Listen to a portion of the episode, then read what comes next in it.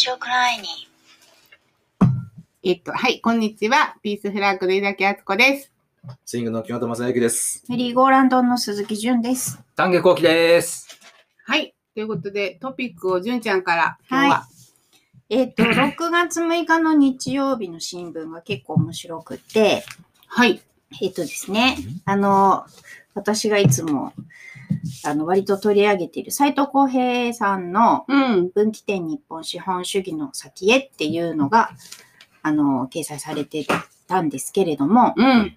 ちょっとその前にですね、うんえっと、時代の風っていうコーナーがあって、長谷川真理子さん、総合研究大学院大学長のうん。方がです、書いてた記事があるんですけれども、うん。えっと、日本財団が、えー行っている18歳意識調査うん。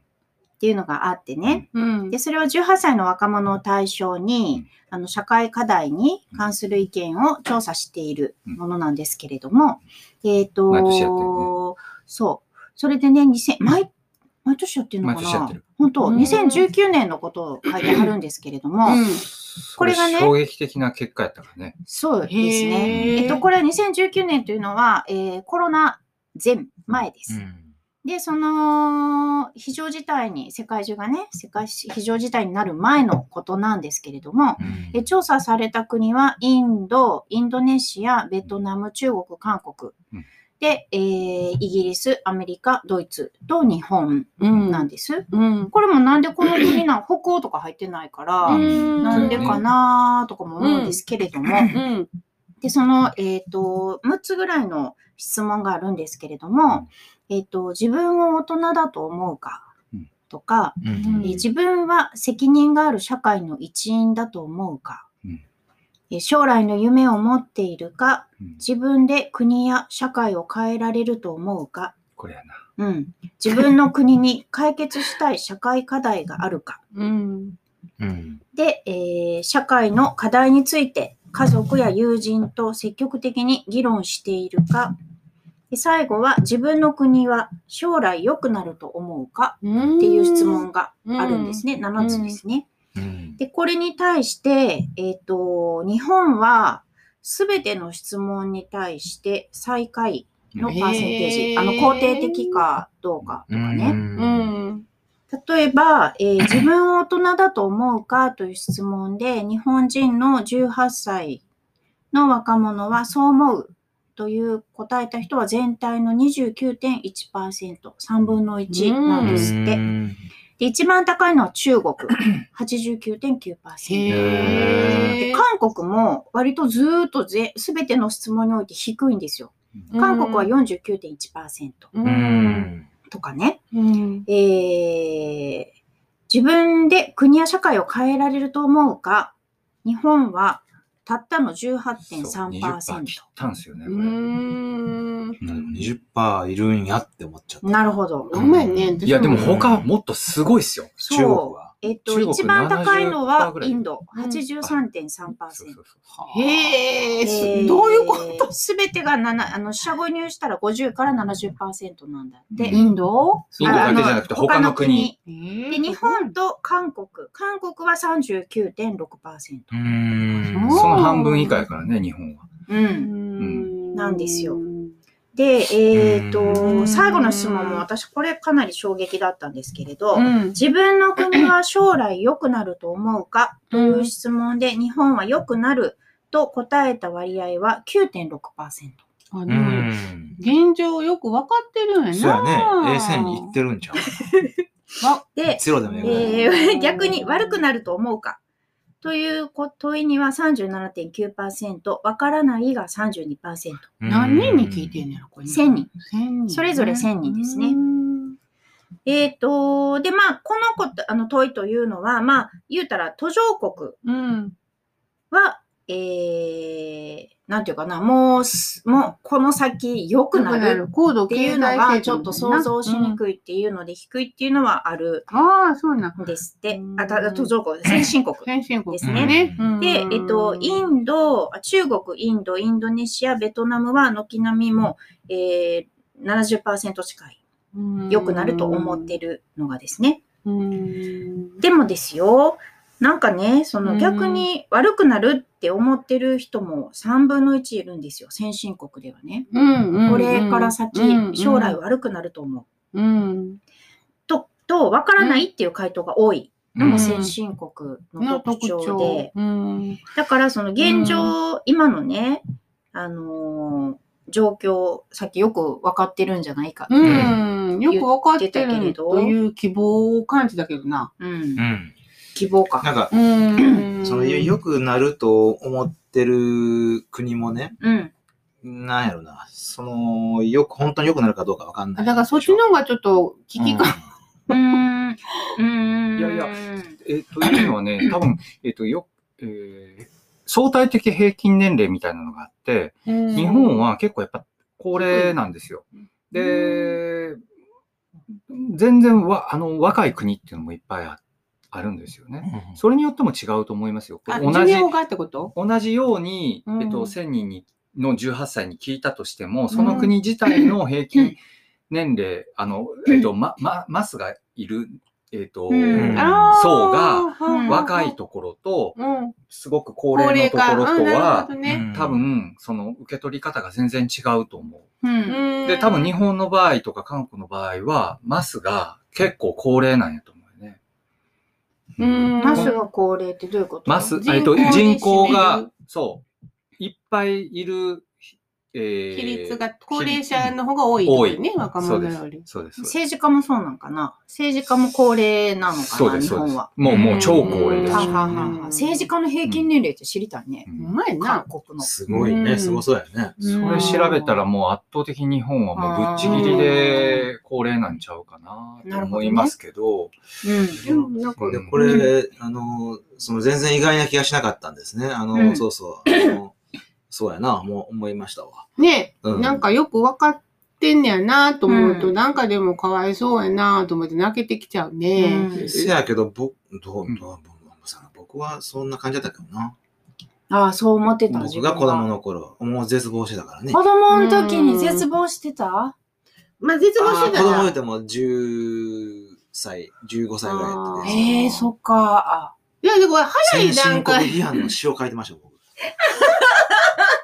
すごい。えはいんな何が先進国やと。あすごい。はい。で、それを新聞に投書して。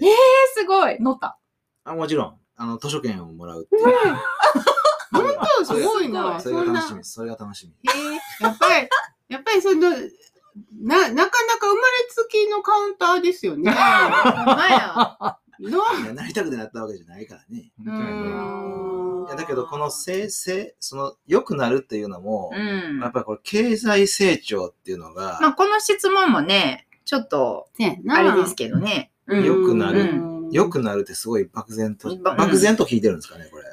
多分こういう、これ、うんそうなんじゃないでかな。自分で変えていけるっていうのがす 少ないのも、あの、ある意味では現状よくわかってるっていうか、そんなん無理やろっていうね。うんだからその現状認識やっぱ若い人たちがしてるっていう風になんとなくちょっと希望と同時に、うん。あの、ああ、そうか、そんな圧迫感の中でね、うんうん育ってんのかっていう、ちょっと、まあ僕は子供の頃も圧迫感あったと思うんですよ。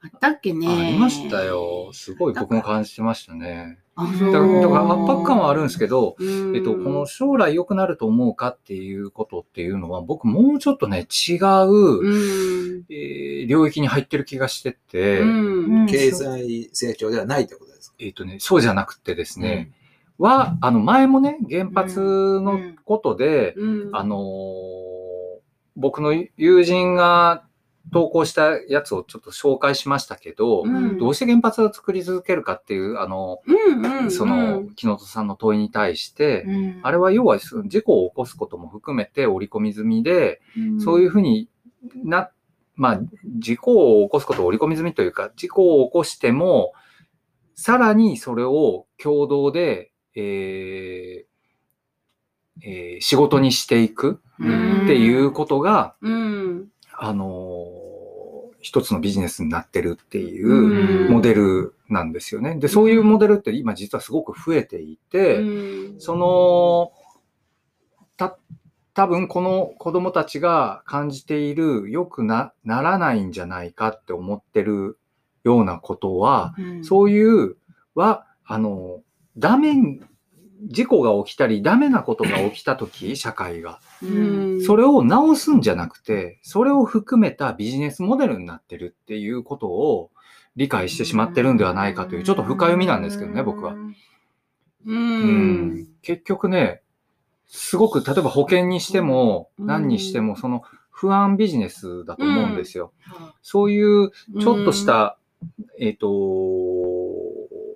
だから悪いことを避けて、いいことに行けばいいじゃないですか。本来なら。うん。で、いいことを積み重ねていって、いい社会にすればいいの、いいはずなのに、うん。どうして悪いことを選択してしまうのかっていうのは、それが、それで回る社会を作ってしまってるからだというのが、その僕の友人のうんあのうんうんまあ、それに言ってたことやと思うんですよ、若い人らも気づいてる。気づいてるんではないかと。そうそうですよね。それは。だから悪い状態から脱却できないうんうんっていう、そういう圧迫感なんじゃないかっていううん気がするんですようんね。あ、そうやね。で、それに気づいて、気づいてるんだけれども、それがえー改善されたりする希望を持てない。持てない。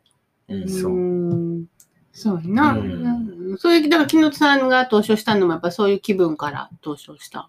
じゃ15、10 13歳か14歳、15歳ぐらいの時ですからね。うんうん。その時の気分ですか？うん。何が先進国やと？その先、その先は？うーん、だから、えー、いや、そこまで覚えてないです。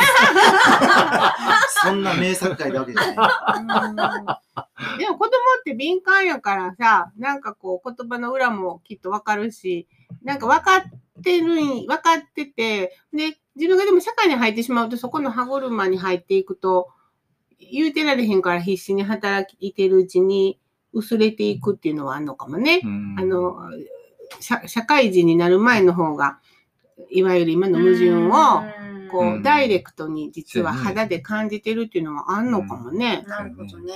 うん僕らの頃言うてももう20年前になりますけどもね、大学生の時にね、結構ね、その大学の時に遊び倒さなあかんっていう、もうほとんど脅迫観念みたいな考えた同同級生っていうかね、うんが結構いたんですよ。うね。ん。でそれはもう大学卒業して就職したらうん。終わりって思ってるんですよ。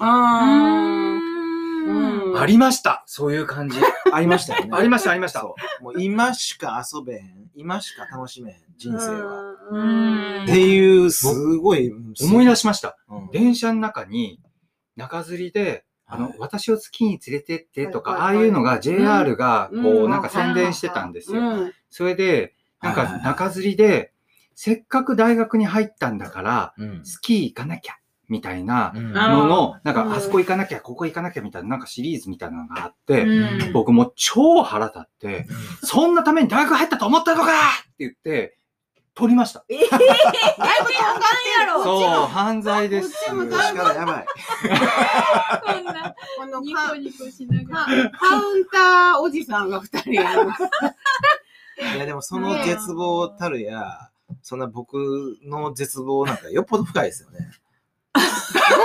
えー、どうかな？いやいや、ええそ、そこまで、いや、そんな、だから大学卒業した後の世界がそんなに死んでるとは、そう思ってなかったと思うんですよ。そうか同じように死んでるぐらい。そうやね。そうか。はい私、うん短大なんですけどね。はい。えっと、みんな就活する。うんでしょ？うんでもなんかさ、就職で成功した先輩の体験談を聞くみたいな会があったのよ。なんかゼミみたいなあね。うありそこでさ、うん。あの、野村証券、当時花形あ、が、ほんまやな。うんに入った先輩が、うんあのー苦労話をね、みんなの前でね、涙ながらに語るの。えでそえれに、もう、うんほん、多分私以外の人たちみんな、やっぱすごい先輩すごいみたいな空気になって、え ー私は途中でトイレ行くっつって出てそのまま帰るんですけど、なんか、なんていうかな、そういうさ、そういうそこにうん。絶望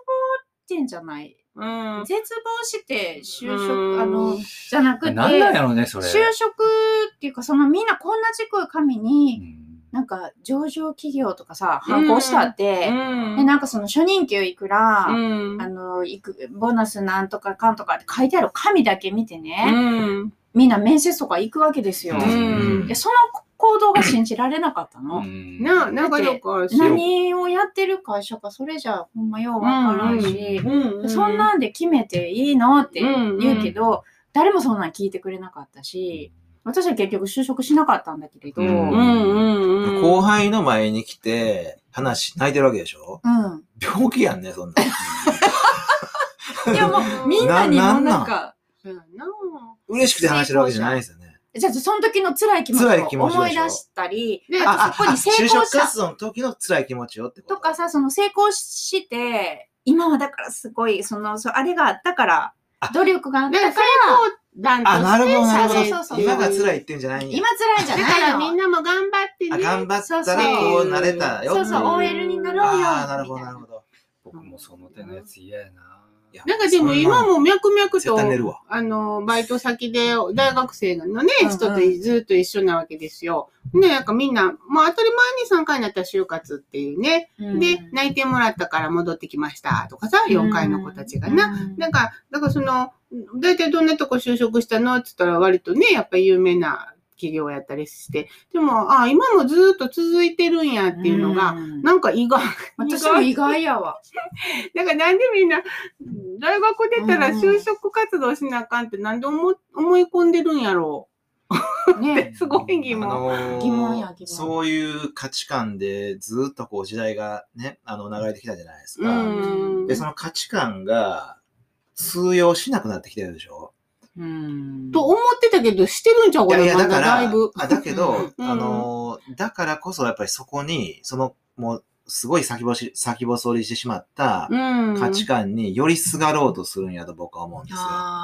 うん。よより強くなると。一時その、そのい有名大学に入る、有料企業に入るっていうのがうん人生の成功じゃないよっていう時代が確かに多分あって、うんその時にちょっとそういう風潮からは、な、薄まったらしいんだけど、うん。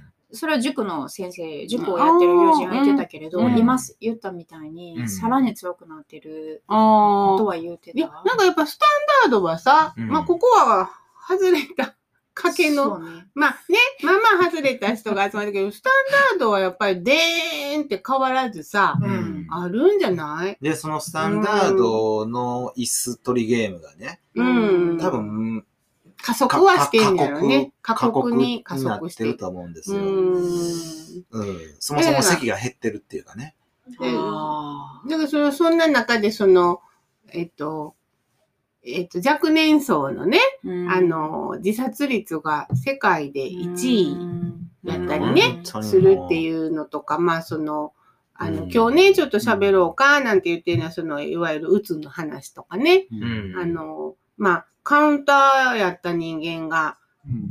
あの、うつにね、まあ、な、どう言ったらいいんですかね？でもね、いや、いや、うん。でも僕も木下さんはやっぱりね、あの、過敏症っていうか、ちょっと敏感なんだだと思うんですよね。うん。だか、ら、鬱になっちゃうんじゃないですか？繊細ってこと？僕はね、うんあのー、うん。14歳なんですよ。だからもう若年性うつですよね。早いですね。中学生。うん中学生。うんだから、その先進国がどうとか書いてた時やね。で それでも、あ、でもそんなんやったら私ずーっとやわ。え？どういう意味？どういう意味？いやいや、ずーっと、あの、は適用がなかなかできひんっていうのがあったから、障害みたいいや、だからその、気は強いからさ、はい、一緒ですね。いや、なんか、だから、なんか、前ね、一回似てますね。だから、で、あの、適用は、なんとかできるんですよ。なんとか適用できるったでしょ、うんあの、うまくやっていく。だから、ずーっと学級委員とかですよ、私とか。で、で、まあまあまあ、成績もまあまあ良くて、うん。まあ、はためからは分からへんやけど、うん。なんか、ものすごくできひんこととか、うん。ものすごくしんどいことがいっぱいあって、うん。で、まあ、ものすごく頑張っているっていうのと、あの、で、親からは、なんか、なんでこんな普通のことができひんのって言われ続ける自分もいるうんっていう中で、なんか自分が何者なのかっていうのがよくわからへんっていうのもあって、まあ、ものすごく頑張ってたんやと思うけど、でうん元気なかったわけ。若い時方が。うんあれだから、うつうつじゃないかな。元気な、自信全然なかった。うんまあ、今自信満々か言ったらそんなことはないけど、あの、元気、自信と元気がなかった。しあの、自分が、自分が自分あの世の中に発言していくなんつうのは思いもしんかったね。うんそんなことないですか？うーん。でも投書してそう、あの、気が強いっていうのはやっぱあってね、そういう投書、詩も投書したし、その、いわゆる意見も投書しましたね、僕は。うん。これおかしいんじゃないかみたいなことを。ほん。で、図書券もらうんですけどね。だから、うんその自分がそういう精神的な、あのーまあ、病気ですよね、になることと、その、もともと持ってる気象、うん。うん。なんかね、アンバランス。言われてみれば、その、すごい逆逆なんですよね。そうなるほそう。どね。だから学校では偉そうにこう意見とかしてさ、まあ仕切ってるわけよ。それ僕も全く同じやね。ね、でもなんか、あの、実はものすごくできひんことがあって、家では親にさ、もう普通のお子やないんやから、とか言われながら、あの、な、なんつうのかな？だからそのあんまら自分がなんかこうさ、こっちでこういう顔で、こっちでこういう顔でっていうのを早い時期に自覚するっていうか、なんかそんなんあって、なんか自分が 毎日やることで精一杯みたいな、はあったね。でもその都度その都度気強いから言っちゃうの、意見は。うんバンバンバンバンで、さらにまた傷つくっていうのも。うんそうですか、丹下さん。僕も気、気が強い方ですね。やっぱり意見はたくさん言っちゃうし、で、大人になってっていうか、まあ、ここ10年ぐらいの話ですけど、やっぱ、あのー独り言がすごく増えてね。あーあのーで、僕ね、自分のことやっぱバカバカバカバカ言っちゃうんですよ。あの、よ夜中とかに。えーあの、人がいないところでね、もう、どうしてあんなこと言ったんやろみたいなことの後悔がすごくって、うん。もう、で、どうしてあんな行動をしてしまったのか、みたいなこととか、もう、あの、取るに足りないことですよ。うん取るに足りないことがもう気になって気になってしょうがなあ、くて、あ。いやめっちゃめっちゃそれでもうバカ、バカ。で、で、で、最近はすごいそれに対してのちょっと方法を見つけたのは、バカバカってやっぱり言っちゃうんですよ。言っちゃうから、バカじゃない。バカじゃないって。その後自分のことをバカじゃない宣言をするっていうのを最近すごいしてすます。ごいシンプルでいいですね。うんうんバカじゃない。お前はバカじゃない。お前はバカじゃないって自分で言い聞かせるようにしてます。うんちょっと今でもねそのあ、の、気が強い人間がそうなるみたいな今話になってましたけれども、うん全然そんなことなくって、うんえー今、あの、国民、日本、日本の五大、えー疾病のうちの一つが、あー精神疾患なんですよね。うん確か2000年をままたいでから以降、うん加わったんですよね。うんでつまり、だからもう誰でも、そうやね。あのねなるんですよ。うん理由は様々なれどね。そうそうそう。うんで、その中でも一番多いのがうつやったうんはずで、うん。えー、だからもうだ誰でもなるわけですうよ。んうん。なのに、あのーなかなか、その、そんなことは起こらん方がええんやと思う。うん。ならん方がええに決まってるんですけど、うん。でもね、その、そんなもう五大疾病みたいな、超有名なね、あの、疾患やのに、うん。なかなかそれが、えっ、と、市民権を得ないというか、うん。白い目で見られる傾向はなくならないし、うん。自分は違うというふうに思いたがるし、えー風邪ひいたみたいにすごい言いにくいですよね。うんやっぱその言いにくさが余計に、あのーしんどくさせるなっていうのはすごい感じるところでね。うん二次被害みたいなもんですよ。ねえうんい言わ、言わしてくれへん、その社会がね。で、それを割とあえて言おうとしてる。僕はそれを言うことによってすごくうん救われるしね、自分自身が。うん、有有療法です。有療法。ユー、ユー、ユー、インフラス療法。インフラス療法。でもそれ誰でもに言うの？まあだっ、てブロ、SNS でね。SNS でも言うし、うんまあ基本的には、いやだけど、まあ、す人はやっぱり選びますよね。選びますよね。響かへん人に言うても知らないし。そう、やっぱ信用できる人には言えるけど、なかなか、ちょっと、まあその白い目で見そうな人なんかにね、うんもちろん言いません。うんうん。けど、うんまあでも、まあ理にかなってると思ってますけどね、やっぱりその、そうやって出した方が、うん。僕は療法じゃないけど、うん僕はね、でも、それを、まあ、ちょっと身近な人に言ったときに、はいうん。あの、そんな大げさなっって言われたんですよ。らら、それは辛いなぁそれはだから、さっきもジュンさんに話したんですけど、心の声として、そういう時って、やっぱすごい自分を責めるんですよね。で、何々のくせにっうてん言わ言う言われる、自分に。。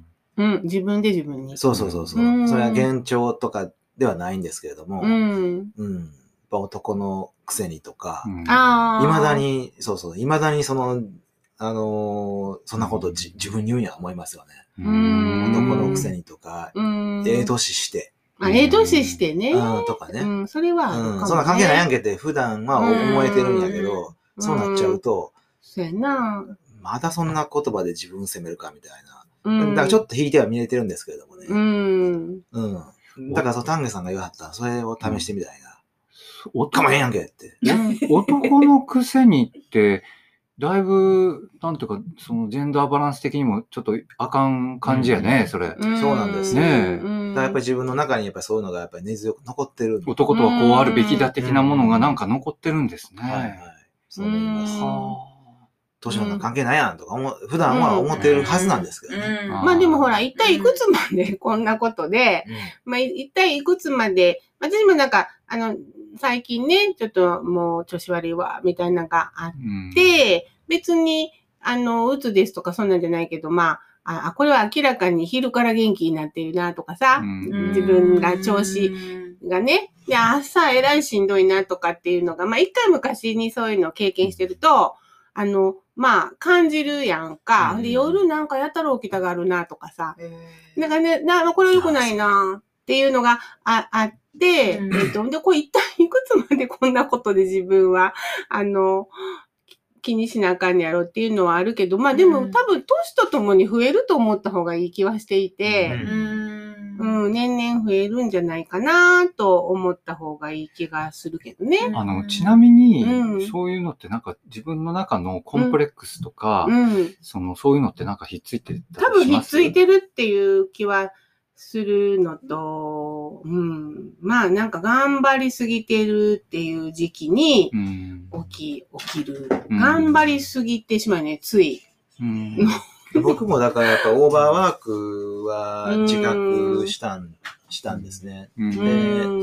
と、やはりいろんな良くないこと、まあショックなことが続くとか、うん。うん、そうやうね。んショックなことが続いてんのか、すごくデリケートになってしまってて、シショックに感じてしまうのか、うん。わかんないですけど、けど、そうやな、やっぱ元気な時やったら、全然聞き流せるようなことがすごい残ってうん。傷ついたりわとかね。かる、わかる。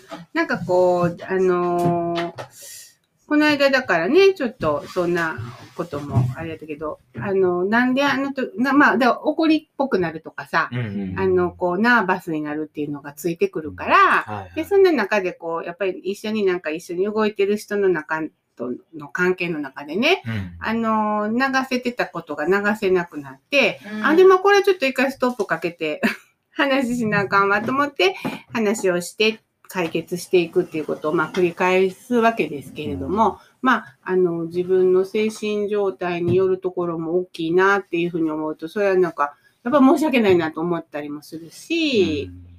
僕昨日ちょっと、まあ、やっぱこうやって話すこととか、なんやろな、その、まあ、和太鼓の練習にも行ったりとかね、うんうん。することで、やはりちょっとこう、なんやろな、楽になる部分はあって、うんうんで和太鼓の帰りにはね、えー、うつ、うつぐらいなっとかんと病気になると思いましたね。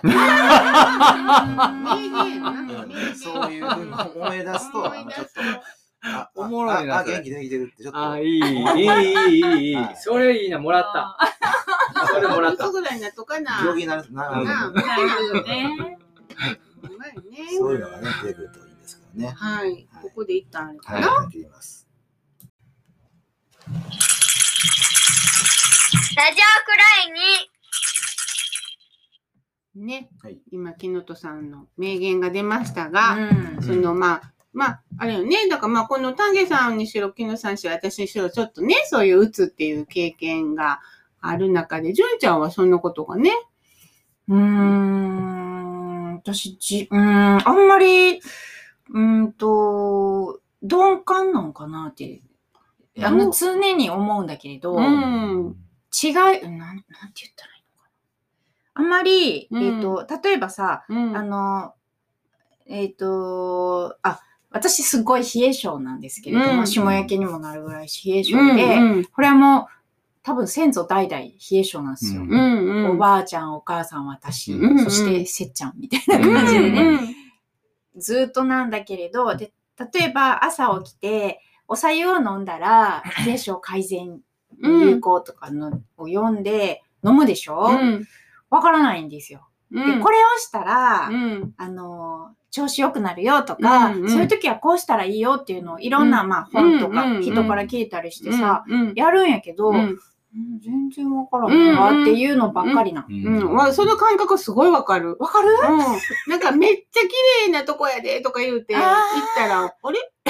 そうそう。だからなんかね、人と、こう、なんていうか、あれそう話が違うよね。違うよ。それだってさ、だってあっちゃんのはさ、期待したことと違ったっていうだけの話やろ。でも私も、例えば例えば、このお店むっちゃ美味しかったでとかね、うんうんここのお店のあれが最高とか、うん。もう人にも物もらうときに、むっちゃ美味しいから覚悟して食べやとか言われて、うん食べて、普通ちゃう？それハードルの話しちゃうんですかね。ハードルそうそうだからあの、そうハードルが高なってるものは、うん何？その期待、期待値が、あ、期待値が上がってるものは、そうでしょ？そう感じない。うん。うん。しあの、だからその、あの、い自分の期待以上のものがあるってあんまり信じられんできたけど、うんうん自分の期待以上のものがあるってあるらしい知とった。うん。知ったのは、まあ、あの、あ、そうか、薬島行った時とかね、うーわ、期待以上みたいな。あーそういう経験が少ない。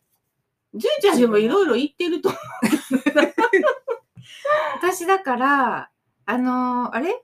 前も、あれえっと、誰やった？だ誰かのコンサートに行ってね、うん一緒に行った子はもう感動して泣くう。うんうんうん。私は全然だったり、うんうん。なんなんでしょうね。鈍感なんかなってえーそんな思って。ことない。え絵本で泣くやん。あ、絵本で泣くな。あ、そうやんな。だかうら、んそれはなんかセンサーが違うだけの話で、敏感なとこには敏感やし、鈍感なとこには鈍感で、むしろその、うんその方が、なんか真実に近い感じのところに純ちゃんはいいるような気がするんやけど、そうやねで、あのじゅんさんの言う鈍感は、うんえっと、そういう状況に、うんえーなってても、うんそれに気づけないっていう意味かなって思ったんそう、それも、それもある。うん。だからやっぱさ、あの、お店やってたらさ、うん。あのー バイトの子を頼んだりとか、うん。スタッフとのいろんなことはもちろん山ほどうん。経験してきてるけれど、うん。そういう渦中にいる時も、うん。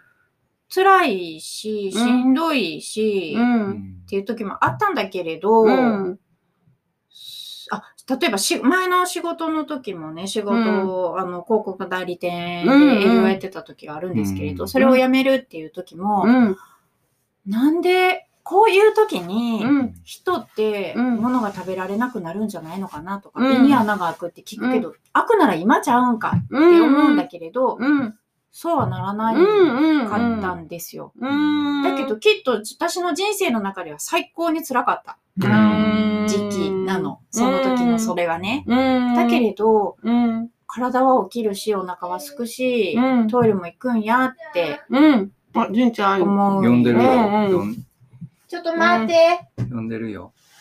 まあ、4人に1人でしたっけ ?3 人に1人ぐらいが人生のうちにね、うん鬱になるっていう。三人に一人ってすごい数やね。いや、だから本当に普通のことなんですよ。うん。普通のことなんだけど、僕がちょっと思ったのは、うん。一回やっぱり鬱になると、うんその感じを覚えててまた鬱になりやすい、ぶり返しやすいかなと思って、で、うん。逆に言うと、その、なった感覚が分かんなかったら、そのままいけるんじゃないかなと思うね。さっきタケさんは初めて。僕初めてで、あ、初めてなのか。そう、数年前にそうなって、うん、で、うちから出れんくなっちゃって、う。うんんで、うんなんかあると無理やり出て行ったりとかはできたんやけど、うんそうじゃなかったら、なかなか動けなくなる。一歩も、一歩も動けなくなっちゃって、トイレとか以外。わかるけどね。うん。その、う。んそうやね。うん。なんか、わかるよね。ほんまに固まっちゃうんやね。うん。あの、坂口京平さんとね、一回、うん。あの、2月に対談した時に、前の日にちょっとそんな話して、私もうつの経験が、とか言って喋ったら、でも、坂口さんには、あつこさんのはうつじゃないよって、なんかお墨付きを、けど、うん。その、その、もう布団から出れなくなるみたいに言ってはってね。うん。もう布団から出れなくなって、うわーってなっちゃうって言って、うん。で、その、その死にたい症状、うん。衝動との戦いでって言って、うん。そこまではまあなかったけど、うん。まあ家から出、出、出なくなる。出たくなくなるのと、うん。まあ朝起きれないくて、昼からこう元気になってきて、夜が寝、寝、寝たくなくなる。またね、これが。うんね、眠れないっていうか、寝たくなくなりません？そこはね、今回はないんですけど、あの、そういう経験もあります。あの、うんかつては。うんあの、ね寝るのが怖いそう、寝るのが怖くなっちゃうんだよね。それは次の日が来るのが怖いからなんですけど、うん次の日行くのが怖いんだよそう、次の日ね。来るのが怖いから、そう。寝寝るのが怖く怖くなるんですけど、うんえっとね、何やったかな、そうそう、死に、死にたいっていう気持ち。うんこれが一番あかん。当たり前、うん。あ当たり前ですけど、うん。でこれがやっぱり出てくると、うん。やばいんですよ。うん。あ、で、出てき、来てますか？来てました。だからう、ん。今だ最近？あさいうん、あの、あんまり、まあ、だから普段から時々はそういうこと思うからね。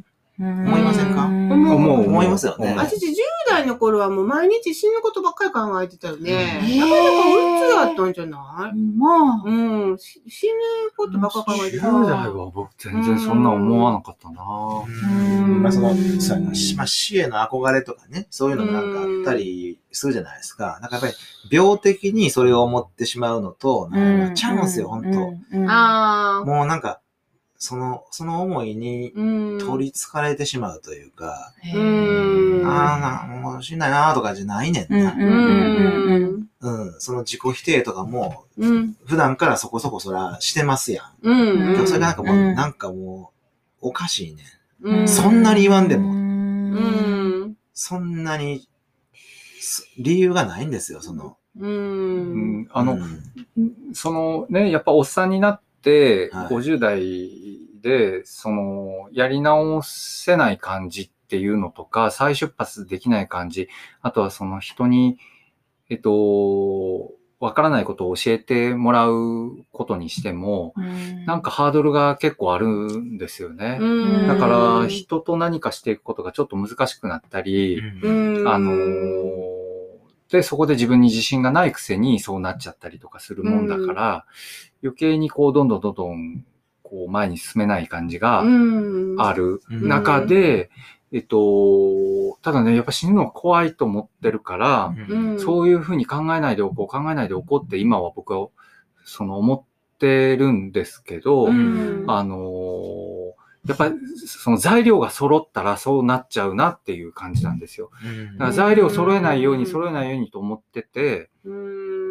あ、俺はこんなとこがダメや、こんなとこがダメやっていう材料が一個一個全部揃っていくと、うん。あのーそっちまで全部揃ったらうん、こう上がっちゃう気がするんで怖いんですよね。ううんんだから今はまあ、できるだけコンプレックスは克服したいと思ってて、うん、自分がダメやと思ってるところは、うん、あの、ダメでもいいと。あそうよねそう、ダメでもいいんやっていうふうにに思えるように、あうんコンプレックスの克服はその、良くなるってことじゃなくて、ダメでもいいと認められるっていうことなんですけど、うん。僕の場合は。うん、で、認めてくれる人がいてほしいっていう希望を持ってるんですよ。うん、だから普段は僕もそう思ってるんですけどね。うん。やっぱりでもそう、ここういう状況に陥ると、うん、あーそれがそう思えなくなるんですよね。ううん。ん、うん。過剰にうん、自分を責める？うん。責める自分を、なんや。まあ、ダメな人間やと思う。うんうんいやそれは誰かと比べてたりするの、うんまあ、比べてしまうっていうのはあ比べ、るよね。うんだってうん明らかやもん。明らかにダメやもん。比べ、いや、比べてるんやと思います。で、うん。そうやな。それは、ああるいはそのその元気な時の自分と比べてるんかもわからへんし。うん。ううん。んうんそうそうそう。なんやろうねまあ、なうん何かにつけ自分をせ責めてしまうか。うん。っていうモードに入っちゃうんですよね。でもね、そこで僕ちょっと前に木本さんが、その、このケアするのは誰かの話をしたときに、うん。あのーまあ、木本さんケアする側をすごくやってはると思いますけど、はい自分がそうなった時に、う鬱になったりとか、自分がその、ダメになった時に、じゃあ誰がケアしてくれんのっていうことを言ってはったじゃないですか。はいうんで、それに対してね、まあ、あのーちょっと僕、まあこれは概念的なものかもしれないけど、ちょっとこれの、その本の中で、うん。あのーまあ、あこれいいなって思ったことがちょっとあるんで紹介させてもらいたいんですけど、はい。えっと、あの、簡単に言うと、まあもちろん原則平等なんですよ。あの、平等にしたい。うん。我々はね、その社会の中で原則平等にしたいんやけど、まあ、なかなか平等じゃない。で特にケアに関することで言ったら、多分木本さんが感じてるのは、かなり不平等を感じてらっしゃるんじゃないかなっていう気もするしなくもないんですよ。で、まあもともと不平等なんですよ。うんそういう意味で言えば。うん。ものすごく不平等なものであるということがパラドックスで僕らが抱えていると。うんで、そこでケアを共にすることっていう、ちょっと、うん、考えがあるんですけど、僕はこかなりグッときたのは、うん。えっと、ケアを平等にするのに必要なことは、個々のケア活動を完全なものにすることではありません。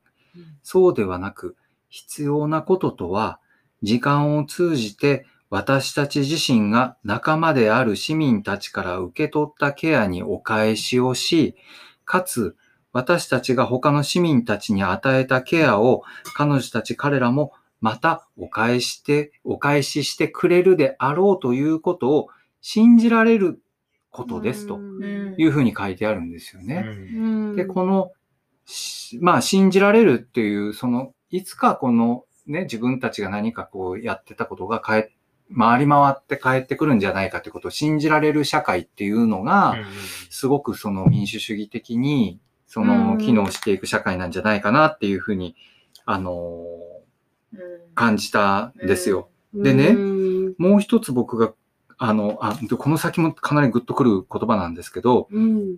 ケアのこうした現在進行形のパターンの中で私たちは道徳的な徳が深まっていくことを期待することができますと。私たちは互いにそして社会や政治制度を信頼するようになるでしょう。そして他の市民たちとの連携を感じ、彼女たち彼らを自分自身がケアを提供し、かつケアを受け取る中でのパートナーとしてみなすようになるでしょう。人生をありのまま受け取れば、私たちは全てにおいて最終的に五分五分になると期待すべきではありません。まあ、期待はしちゃいけないということね。しかしながら民主主義的な市民としての私たちの目標はあまりに大きな不均衡は修正されると請け負うことです。私たちの政治的プロセスの中では誰でも不不平をあらわにすることが保障されるべきです。もしある人々がケア実践の中の汚い仕事を未だにしすぎているのであれば、そうした彼女たちの声は聞き取られなければなりません。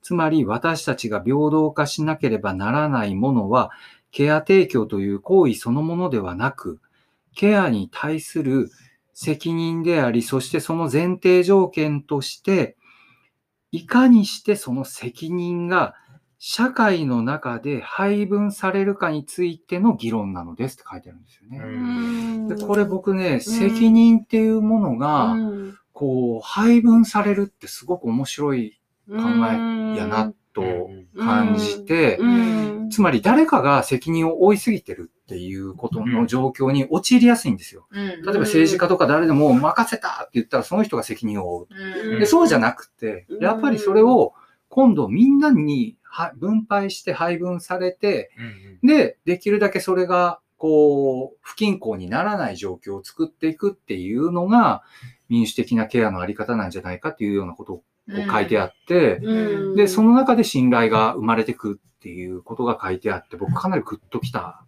んですよね。うん。だからなんかそこにちょっとヒントがあるような、あの、気がして、まあでもこれは、あの、理想論なんですけどね。うん。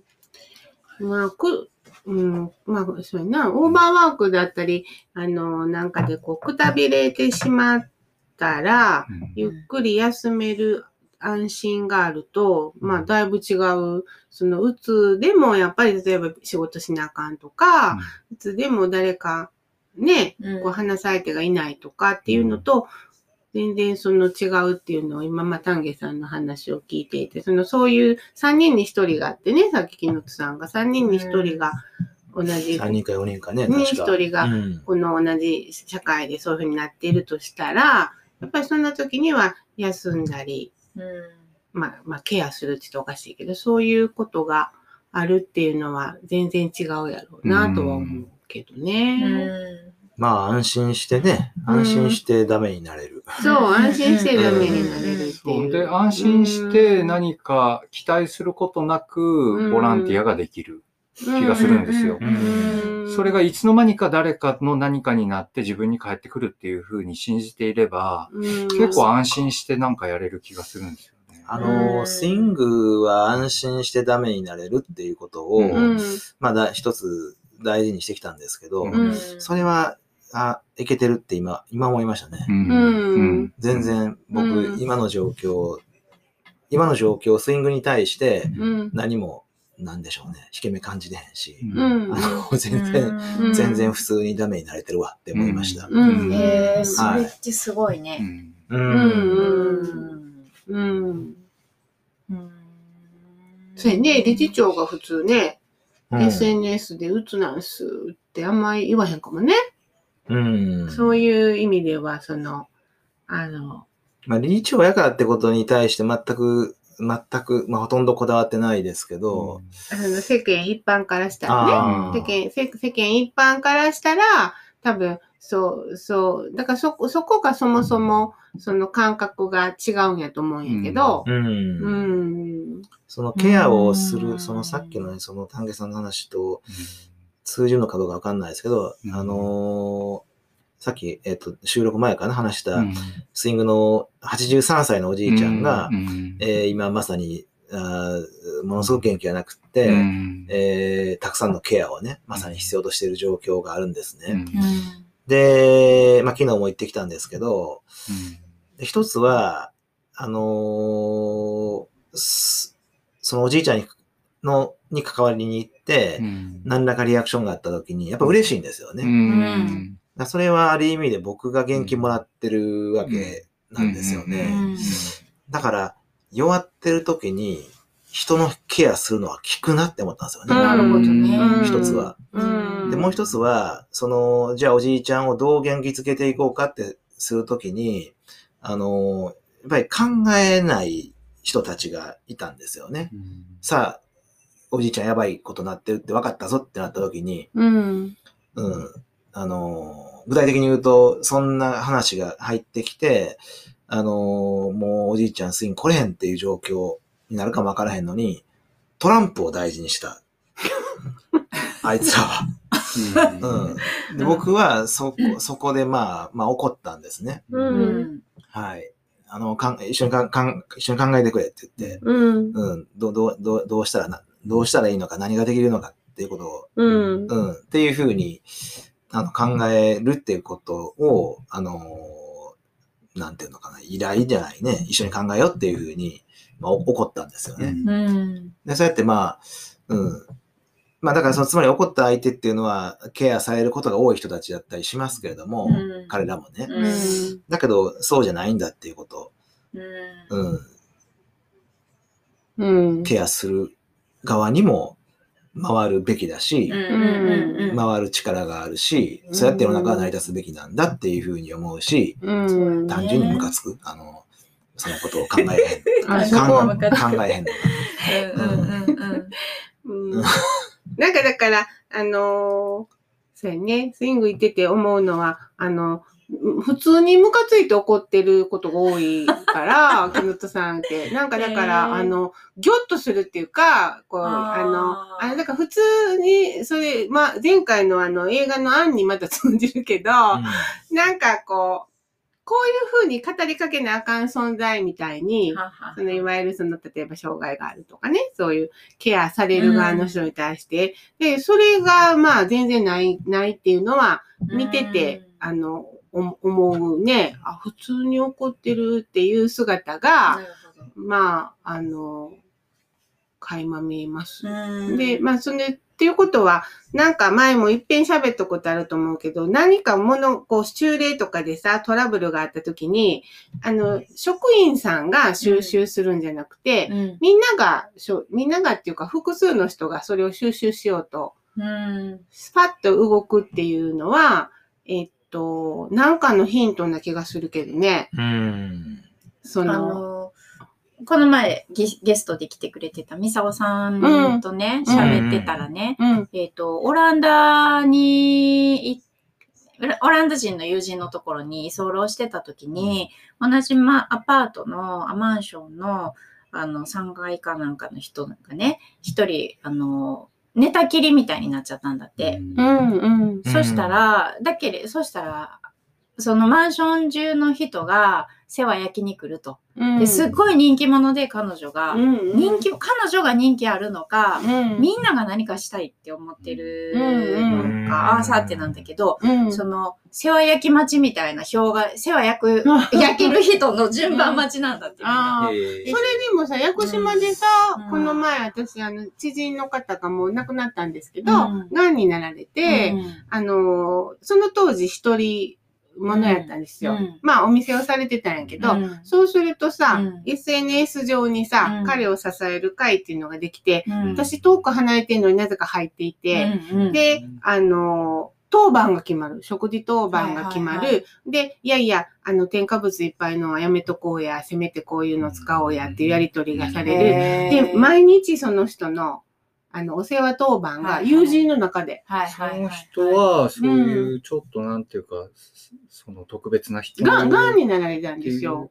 でも、あの、要は友達がすごく特別多いとか、まあ、店したはったので、うん。私も行ったらそこでご飯食べたりしてたんですけど、うん。あの、でも移住者で、数年前に移住してきたっていう人なんやけど、へー。なんかその、そういう、あの、彼がコミュニティを形成したというよりは、やっぱりその人口1万人の島の中で、うん。移住者同士のそういうコミュニネットワークがあって、うんで、あの、あの、お風呂に連れて行く係とか、ご飯作る係っていうので、あの、彼はその人たちにケアされて、うん。あの、亡くなったんですね。ああ、そう。うん。私も年上の友人がね、あの、やっぱり癌で入院して退院してきて一人暮らしやったから、うん。なんか配達のお弁当、ご飯も作る気力がない、食欲がない、気力がないってなってたからね、うん。配達のお弁当を頼んでたけど、そのお弁当の内容を見て、やばいと思って、うん。私ご飯運ぶし、うんうんあうん。のこれやめとこうって言って、うんやってたんだけれど、うん。その時ね、そういうのを作りたいって思った。でも私はその、彼女とはすごい親しいけど、彼女のお友達の連絡先も知らないし、多分そういう呼びかけができたら、うん。私が、うん。そういうのができたなって今思った。なんかね、うん。その、そう、そういうことって、あの、制度外かもしれへんけど、あの、ねそれで、あの、彼はだから病院に入ることを入院してたん。だけど、あの、抗がん治療を拒んで、うん。で、あの、そういう指圧してもらいながら、あの、友人たちに見守られて、まあ、うん。亡くなったんです。うん私も温泉で何度か会って、彼が来たらみんながこう普通に手を貸しておお風呂に座る場所が決まってて、うんっていう、そういう、常に誰かが付き添ってるみたいな。まあ、それはなんか素晴らしいなって。ほんまやなうん、見てそういう時に SNS は一つの、役に立つよね。ね本当役に立つなって思う。そっか、Facebook とかで呼びかけたらよかったな。え、その方は今は？もう亡くなったんああ、ですよ。そうなんやうね。んそうか、そうかそ。のおじいちゃんはね、犬が好きなので、うんで、この間、昨日は犬連れて、一匹連れて行って、うんうん明日はね、伊崎さんの犬も、はい。うちの愛犬でね連れて行。くんですはい。けど、うん。まあ、今思ってるのはもっともっと犬が欲しいと思ってて、犬募集。犬募集。犬募集、うん犬募集を、だからまあ、どう連れていくかはね、難しいんですけどルールはあかんの？うん。ルル？ルルはどうなんやろうね。猫はあかんか。そそういう時あんま。り役に立たないのか。犬が好きみたいな。あああ、でも犬も猫も関係ないかもわかんないけどわからん。でもねケア、その、セラピー犬はいるけど、セラピーキャットっていいのあんま聞かんいな。ないんちゃう。なんでなんやろ？やっぱりでも犬、あいつらって失礼な。あおちゃんやったらできると思わん？あおちゃん。じーっと座ってるよ。ああ、せやな。ルルはまだ若いから無理だと思う。で、うわ犬ってさ、目と目を合わせてさ、ああの、目と目を合わせてさ、あーお互いになんかドーパミンかセロトニンかなんか出し合えるのは犬だけらしいよ、動物の中で。あー人間と。え？あのだって猫は歴史が長い目と目合わせられへんもんでねえ、。そんなことないよあな。でも歴史が長いから、その、あの、例えば赤ちゃんで可愛いってなるやんか。はいはいはいで、それを人間が持っても、他の動物は、それがな出ないんだけど、犬はそれが出てお互いにこう交換し合えるっていうのは、犬だけなんやって。へだからそのドッグセラピーっていうのはすごい本当に効果が。へあの、って NHK の番組で言ってた。へー それはなんやろ、その、相手を選ばずって意味なんですかね？あの、人間との信頼関係が長いかいや、ら。ね、猫もだから、こう、通じ、通じ合ってる瞬間か。いや、あるよね絶対あるよ。うんうん。あのーでも、だからほら、馬とかもさ、人間との絆深いと思うけど、で、そのなんとか物質っていうのをお互いにこう出して、だからそのお母さんと赤ちゃんがうーんっていう、そのいわゆる瞬間みたいな、うん同じ状態になれるのは犬だけですって言ってた。と言われているわけへね。なんかシンプルに、その、おじいちゃん、弱ったおじいちゃんに根っこをね、連れて行って見せても、全然何にもない気がします。あ、本当ですか？なんでやろ？あ何にもないってどういうこと？犬反応がないってことね。効果が。本セラピー効果が。不思議。やっぱりで顔も、つきとかも妹さんに対してはルールは効果あるじゃあります、あります。だからすごい個別的な関係ではうん起こってるんですけどね、それが。おじいちゃん、打つときにそのルルが言ったことでだいぶ違ったりはする？いや、難しいですね。すごい、いつも以上に音に過敏になったりもするので、うーん。ニャーニャー泣かんといてほしいなとか、あうん。にもなるし、犬はね、陽気やからね、とにかく陽気なんですよ。ルルも、それ、陽気ルルも陽気。ルルも陽気も、うん。もう、おはようって感じだよね、犬って。あもう起きた時に、おはようって感じで、もう超妖精なんですよ、妖精。なので、家の中にいると、あ、犬飼ったらいいね、タゲさん。うん、そうかもしれ犬だない。いや、そっほんかま、陽気の塊なんですよ、あの人たちってね。だかえそられ、みんな犬全員がそうなん？確かそうやと思う。知らんけど。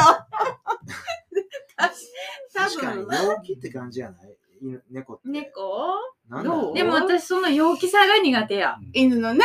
そういう人もいるよなで、その、で、うん。ちょっと自分が弱った時は、でもさ、あの、朝から、おはようってこの無邪気なう、ん。これ、これで、あの、ほんまに癒されると思う。犬飼ったら。いや、そうやけど、そうやけど、その、うん。に人間のその、それを直すためだけに、その、買う、とかいうのが、考え僕えすぎ。ね、なんかできへんねん、それが。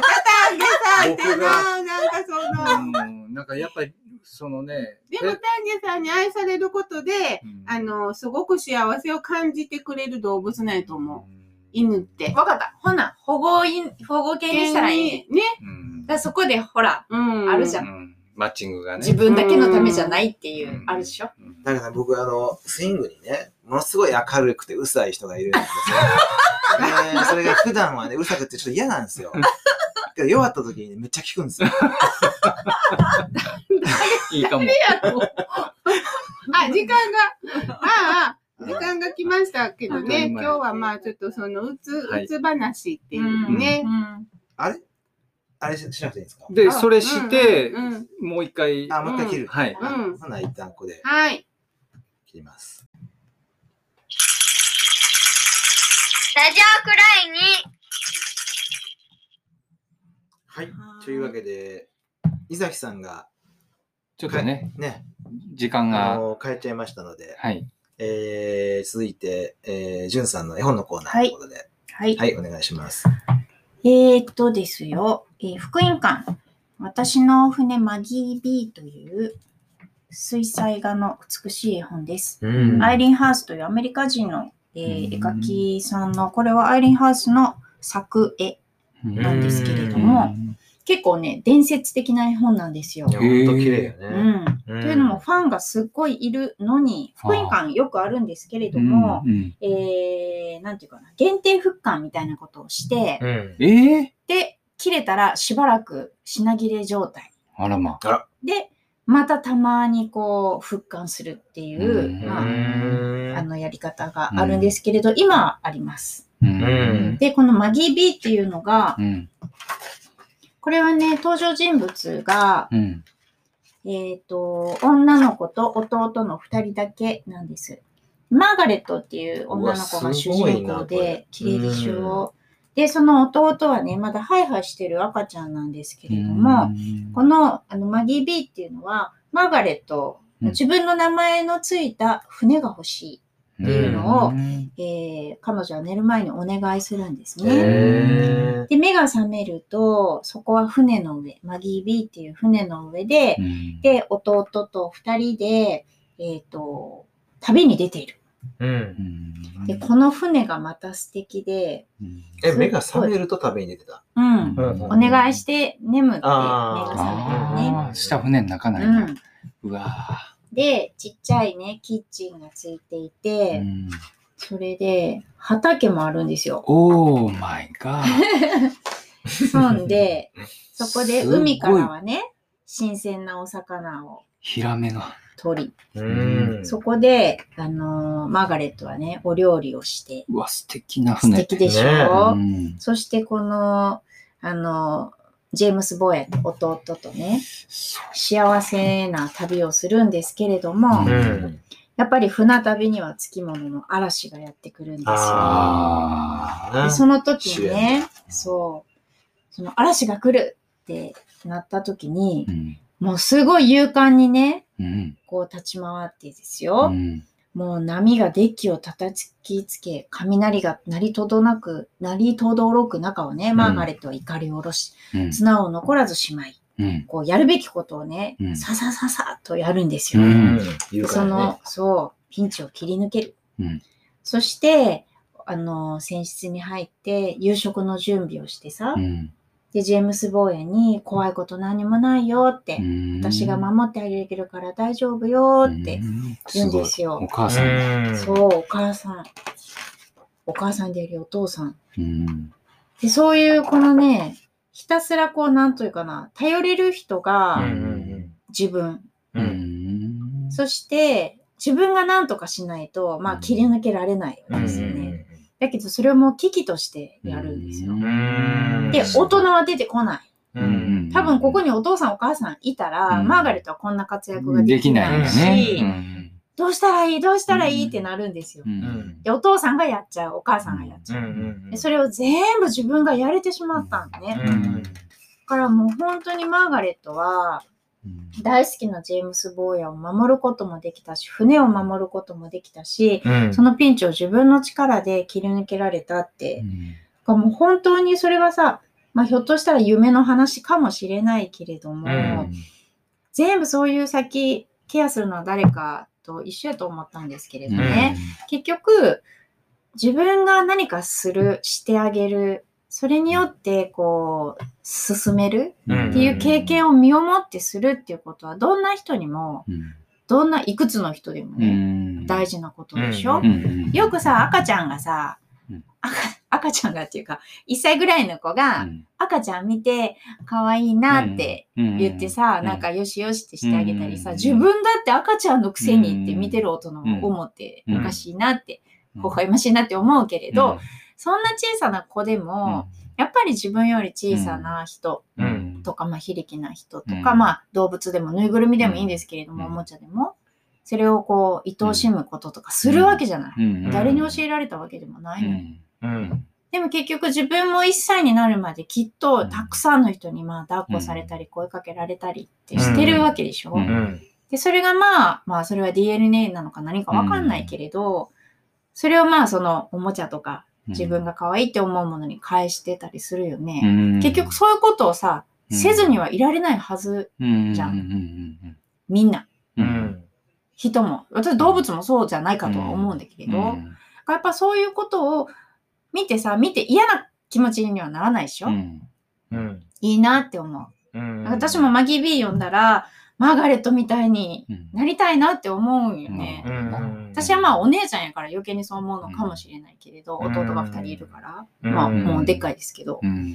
なんかね、すごくそのち、まあ絵本だから子供に読む,、読むことが多いけれど、うん。子供にもこの喜びとかさ、うんなんていうか満足感とかうね、ん。そういうのって必要なんだなと思って、うん。私はマギー B は大人になってから出会ったけれど、うん。これが忘れられないって子供の時読んでて、うん。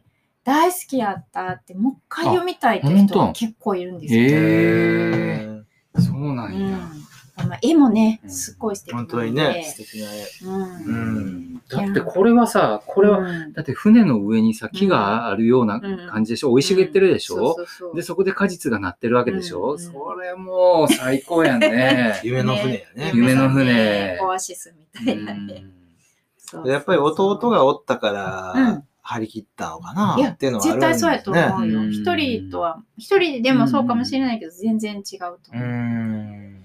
そうやと思う。もう、うん。この弟に安心感を与えるための全てが、うん。ここに盛盛り込まれてるんやと思ううん。ね。それがね、マーガレットの、なんというか、望みだった。そう、でもそれはさ、うん。僕らも同じで、うん。自分たちの子供にとって、この一つの船のように、自然も、その果実も、そのさ海の幸も、うん、こう、うん。嵐もあるかもしれないけれども、それをやることやうん。って、ちゃんと、こうしてあげたいっていう気持ちがあるね。あるやん。うん。うんね、だから、この社会が一つのこの船になってるわけよね。うん。本当はね。なるほど、ほんまやな。